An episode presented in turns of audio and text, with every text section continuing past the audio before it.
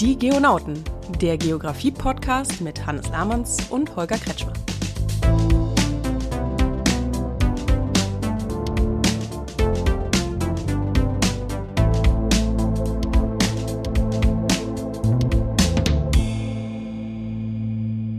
Hallo Holger, schön dich zu sehen. Ich erkenne dein Büro gar nicht wieder.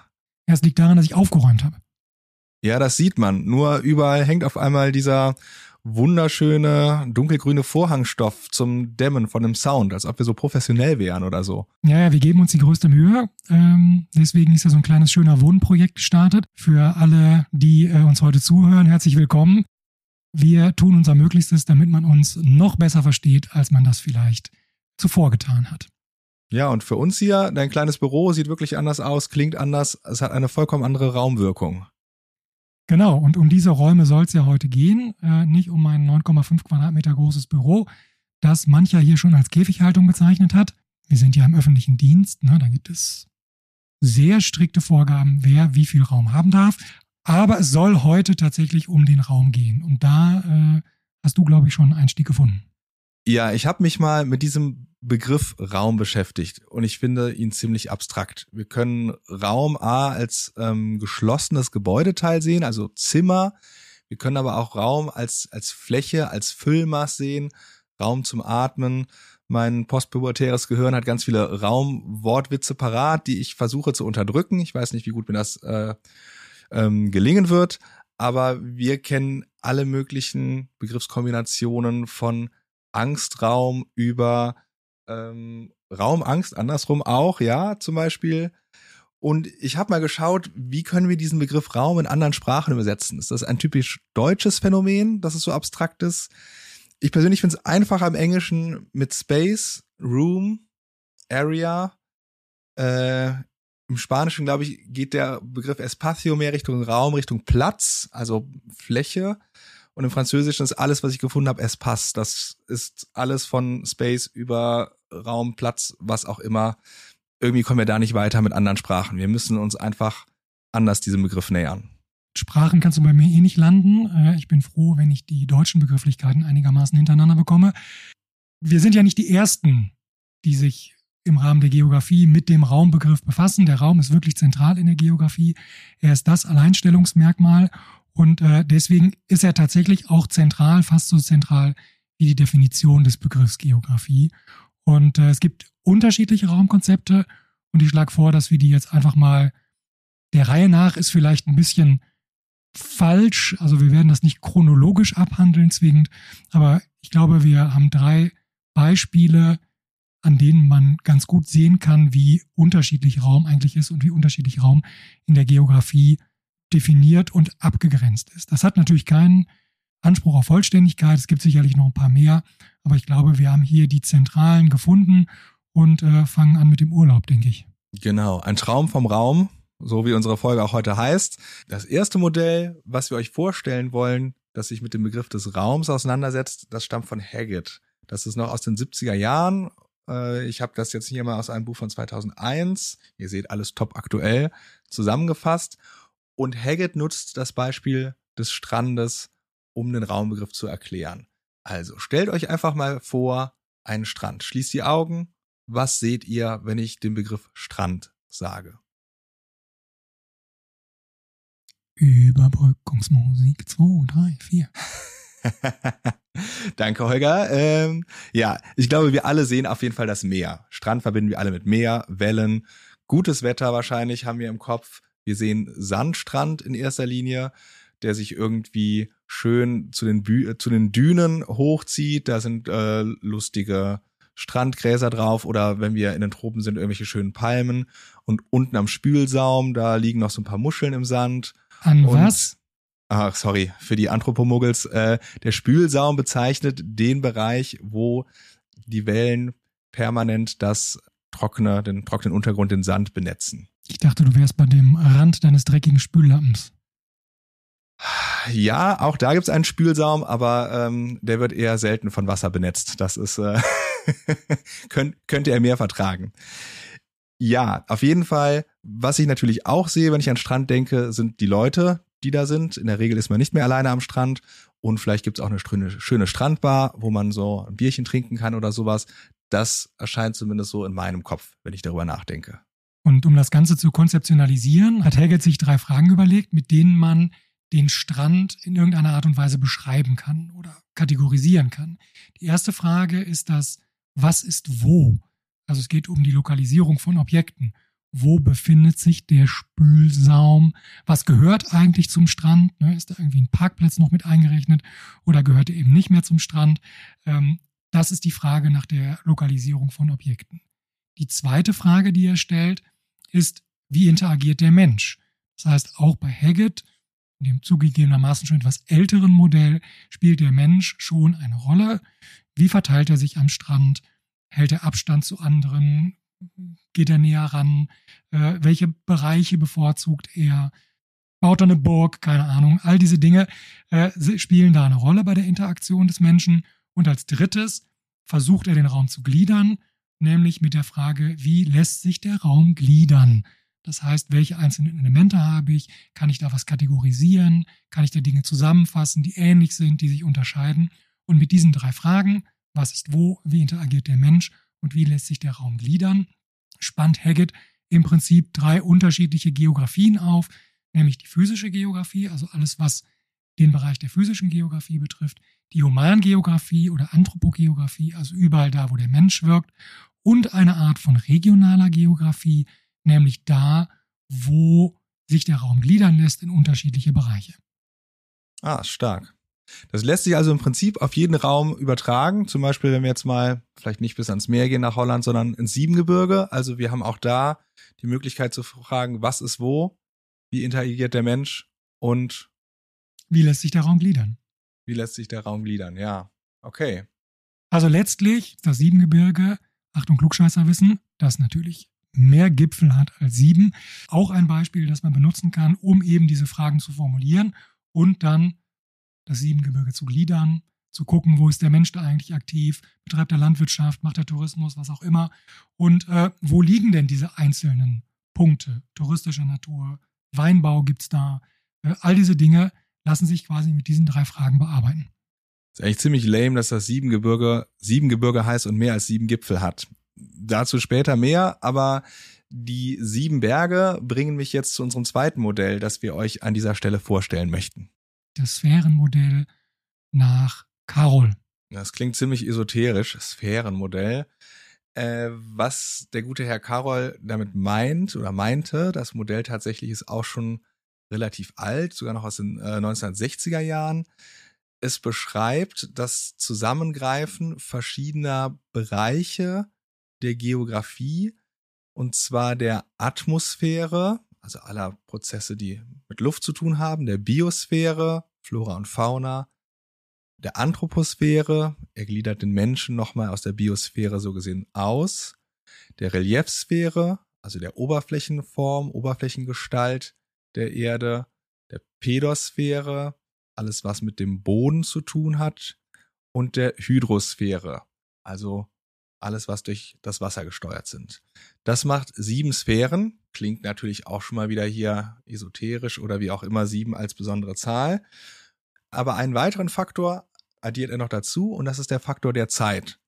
Weil all diese Prozesse, die sich gegenseitig hier beeinflussen, all diese Sphären, die sich gegenseitig beeinflussen und wie Zahnräder ineinander greifen, werden von der Zeit gesteuert. Wir könnten es jetzt auch noch Chronosphäre nennen, aber im Prinzip, ja, bezeichnet er es einfach schlichtweg als Zeit. Was noch fehlt in der Geografie, da sind wir auch wieder bei unserem Raumbegriff, das ist der Raumbezug, denn er definiert den Wirkungsbereich dieser sieben Sphären unter dem Einfluss der Zeit als den Bereich von der Erdoberfläche zu der Atmosphärenobergrenze. Das wäre so gesehen die gesamte Geosphäre und wenn wir einzelne Ausschnitte davon betrachten, räumlich gesehen, bezeichnet er dies dann als ein Geomer. Das Geomer ist dann quasi das entsprechend skalierte Stück der Erdoberfläche. Das heißt, irgendein Ausschnitt, der quasi von meinem Schreibtisch bis zu Kontinenten hinreichen kann. Ganz genau.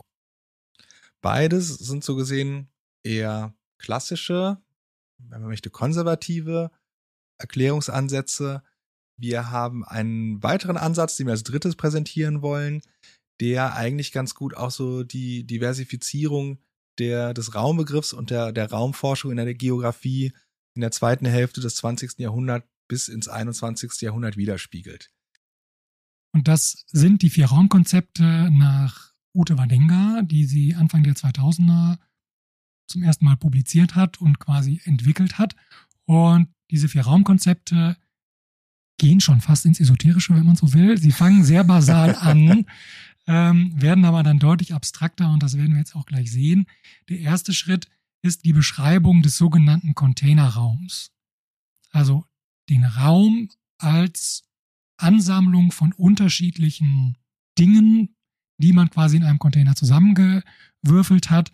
Das geht zurück vielleicht auch noch auf ein etwas älteres Konzept von Hettner. Hettner hat das sogenannte Hettner-Sandwich entwickelt, der gesagt hat, wir haben einen abgegrenzten Raum und in diesem Raum überlagern sich unterschiedliche Ebenen, zum Beispiel die Infrastruktur zum Verkehr, die vom Strom, äh, die Biosphäre und alles das kann ich im Raum im Prinzip in unterschiedlichen Ebenen betrachten und dann auch entsprechend zusammenführen.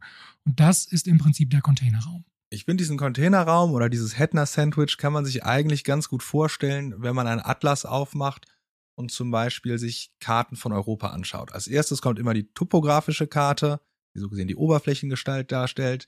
Der gleiche Raum wird auf der nächsten Karte äh, in der politischen Gliederung dargestellt, also so gesehen, wenn man möchte, Humangeografie. Dann gibt es die gleiche Karte, die dann aber wirtschaftliche Zusammenhänge, Landnutzungsformen und so weiter darstellt. Also ganz verschiedene Ebenen, Betrachtungsweisen, die auf sich den gleichen Raum beziehen. Das ist das, was in diesem Hettner-Sandwich gut zusammengefasst wird.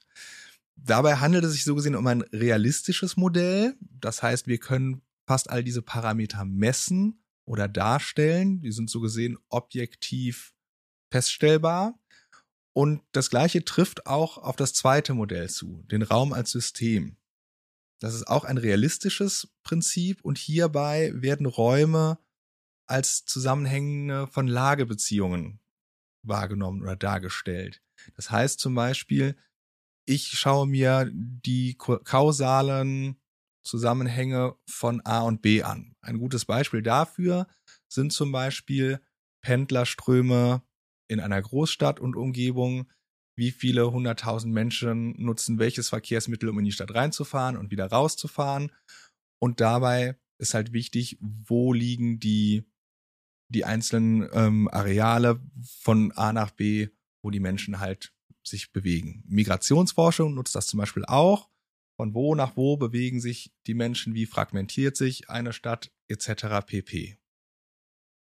Diese beiden Konzepte unterscheiden sich jetzt aber ganz stark von den beiden anderen Konzepten, die wir vorstellen möchten, die man als konstruktivistische Modelle bezeichnen kann.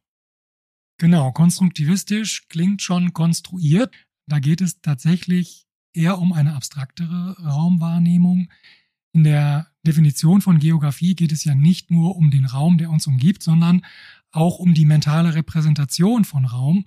Und die wird eben mit diesen zwei zusätzlichen Konzepten nochmal betrachtet. Das eine ist der Raum der Wahrnehmungsgeografie oder der Raum, der Wahrnehmungsraum.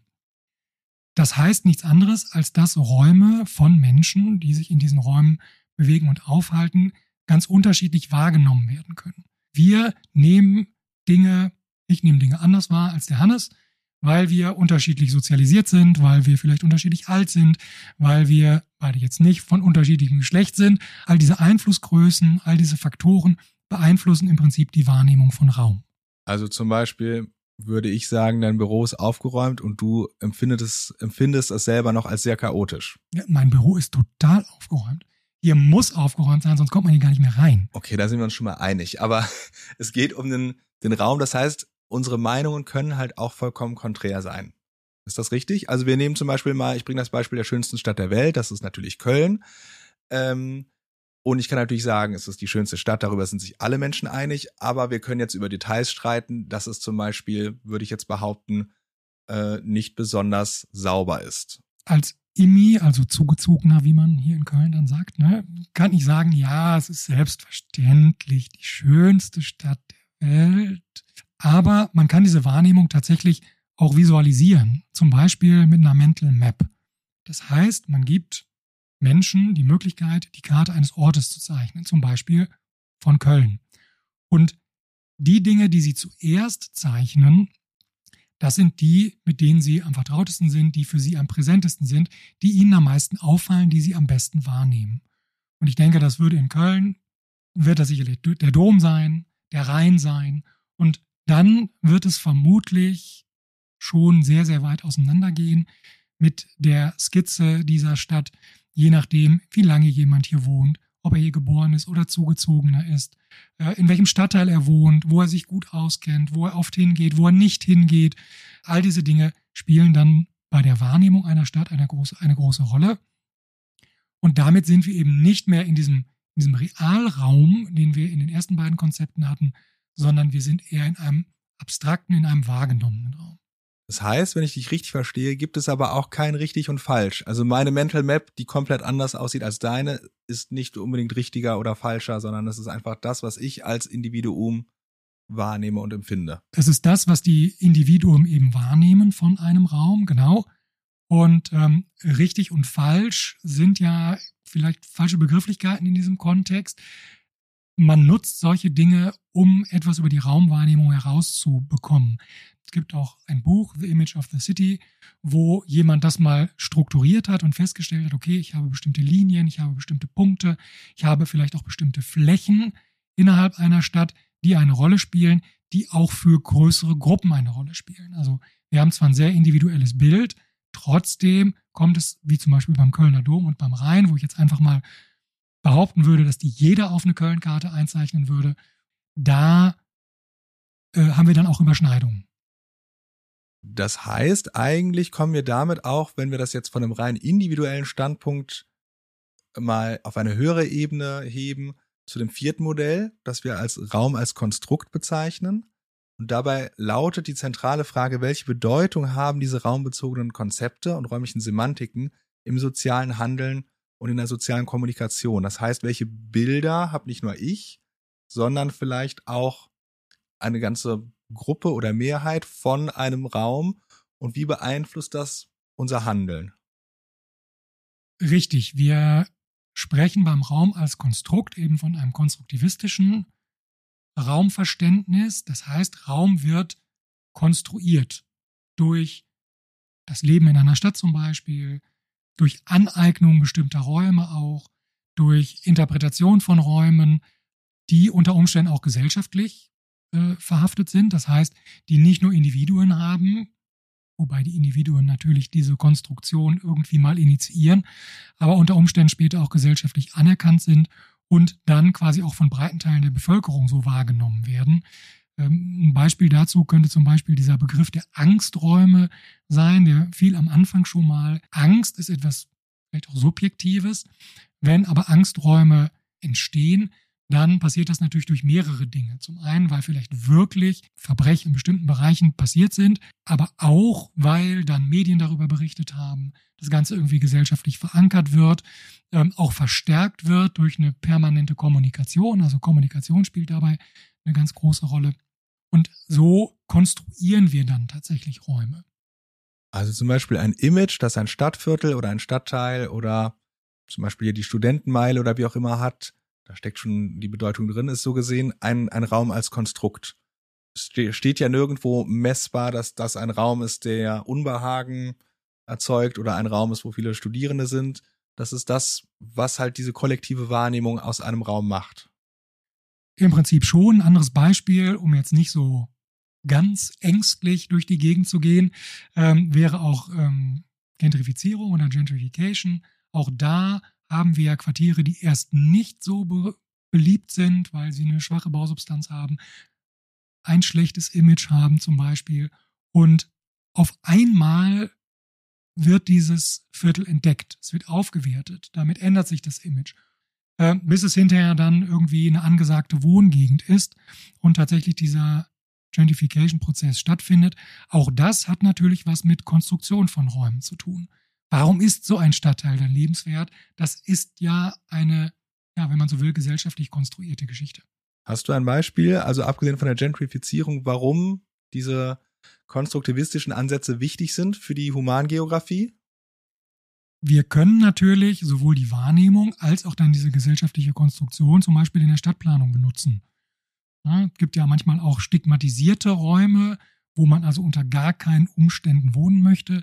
Es gab hier in Köln eine Werbekampagne mal eines Spirituosenherstellers, der bezog sich auf den Stadtteil Chorweiler, für alle, die Chorweiler nicht kennen, eine Großwohnsiedlung im Kölner Norden und äh, einen sehr hohen Migrationsanteil hat, eher sozial schwach ist, eben mit diesen 15 bis 20 geschossigen Hochhäusern. Und die Werbung basierte eben auf dem Konzept, du hast eine schöne Wohnung, leider liegt sie in Chorweiler. Sie spielte quasi mit diesem negativen Image, mit der Stigmatisierung von Chorweiler als Ort, in dem man nicht wohnen möchte. Boah, ganz schön diskriminierend. Ja, die Werbung hat es auch nicht besonders lange gegeben. Ja, zu Recht. Ich komme ja aus der physischen Geografie, Holger, und ich muss sagen, Raumkonzepte, so abstrakte Dinge, vor allem Wahrnehmungsraum und Raum als Konstrukt, tue ich mich schwer mit. Also ich kann ja schlecht hingehen und den Stein fragen, wie fühlst du dich hier im Angstraum am Abhang? hast du Angst vor deinem Absturz oder wie auch immer. Da komme ich nicht wirklich weiter. Aber so wie du das beschreibst, sind es doch schon zentrale Konzepte, die oder Bedeutungsebenen im, des Raumbegriffs, die in der Anthropogeografie nicht mehr wegzudenken sind, richtig? Nein, die sind heute tatsächlich nicht mehr wegzudenken. Ähm, die sind ein wesentlicher Bestandteil der Human- oder Anthropogeografie. Und ähm, natürlich kannst du deinen Stein fragen, wie der sich fühlt. Wird ein bisschen einseitig wahrscheinlich ähm, denn er antwortet nicht, aber es sind natürlich Konzepte, mit denen die physische Geografie zum Teil Probleme hat. Es sei denn, man geht in der physischen Geografie den Schritt weiter und bleibt eben nicht bei den Steinen am Hang, sondern überlegt sich auch, was bedeutet denn jetzt, wenn viele Steine an einem Hang liegen, vielleicht ähm, mit Blick auf irgendwelche Bergstürze für die Bevölkerung, die sich unterhalb dieses ängstlichen Steines befinden. Also du meinst, ich sollte dir lieber die Leute als die Steine fragen. Okay, das ist ein fairer Point. Trotzdem, ja. trotzdem brauchen wir natürlich beides. Ne? Wir müssen wissen, warum liegen die Steine da, wie sind die da hingekommen. Äh, und auf der anderen Seite würden wir natürlich die Bevölkerung fragen, warum hat sie sich ein Haus äh, in alten Rheinarm gebaut und wundert sich jetzt, dass der regelmäßig bei Hochwasser hier in Köln verläuft. Ja, ich muss sagen, der Raumbegriff hat so viele verschiedene Ebenen. Wir haben jetzt so viele verschiedene Modelle kennengelernt, die sich mit dem Raum befassen. Vom ähm, Haggett mit seinem Strandbeispiel von dem Sphärenmodell über die vier Raumkonzepte, die äh, Ute Badenga zusammengefasst hat. Alle haben gemein, dass sie hilfreiche Modelle sind, sich diesem Begriff Raum auf verschiedenen Ebenen anzunähern. Und es zeigt eigentlich ganz gut, wie mehrdimensional dieser Begriff ist und wie mehrdimensional dem auch die Forschung, die Raumforschung, die Geografie ist. Ja, und wir sehen halt auch, dass es Konzepte gibt, die in einem Teil der Geografie vielleicht nicht funktionieren, aber für den anderen relativ wichtig sind. Also gerade der Konstruktivismus hat in den letzten 10, 15 Jahren in der Geografie eine relativ große Bedeutung erlangt. Das ist was, wo man eigentlich nicht mehr drum herum kommt. Wir können heute nicht mehr sagen, wenn wir eine Stadtentwicklung machen, wir binden die Bürgerinnen und Bürger nicht ein, wir wollen deren Perspektive gar nicht wissen, wir sind Stadtplaner, wir wissen, was gut für die ist, sondern wir müssen tatsächlich diesen konstruktivistischen Ansatz und auch die Aneignung bestimmter Räume äh, mit in solche Planungen zum Beispiel integrieren. Tja, das ist ein guter Punkt. Ich werde mal drüber nachdenken und mal mit den Steinen drüber philosophieren. Holger, mach's gut. Ich wünsche Bis viel Erfolg dabei. Mach's gut, ja. Danke. Ciao.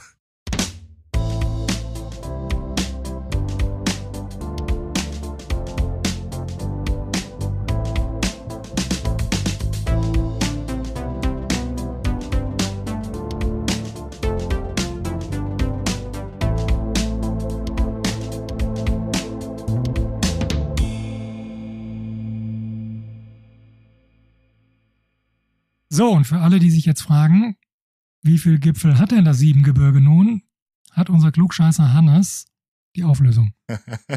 Müsst ihr dann gar nicht googeln. Erzählt euch der Hannes einfach. Ja, einfach fragen. Ähm, ich habe natürlich nicht gegoogelt, sondern weiß die Dinge von Natur aus.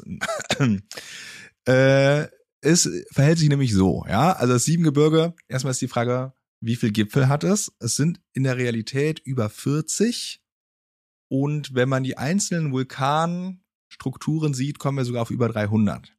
Warum heißt es nun Siebengebirge? Ist die Umkehrfrage. Naja, also ich kann ja schlecht sagen, dass 40 Gebirge oder 8 Gebirge oder 9 Gebirge, das klingt alles kacke und die 7 ist natürlich eine besondere Zahl. Das ist ein Erklärungsansatz. Ne? Die 7 äh, ist in der Bibel und in der Zahlenmythologie schon auch seit der Antike immer wieder äh, hervorgehoben. Sieben Gipfel, die sieben Zwerge hinter den sieben Bergen ist einfach cooler, als wenn man jetzt irgendeine andere beliebige Zahl nimmt. Woher kommt der Begriff Siebengebirge alternativ? Es gibt tief eingeschnittene Täler im Siebengebirge, die man als Siefen bezeichnet. Und das ist eine weitere mögliche Namensherkunft, wovon sich dieses Sieben ableiten könnte. Also wenn euch jemand fragt, jetzt wisst ihr Bescheid und damit seid ihr auf jeden Fall ganz vorne dabei, äh, was das Klugscheißen angeht. Wer richtig klugscheißen will, sagt also Siefengebirge. Ja, ich glaube, das ist schon wieder eher peinlich.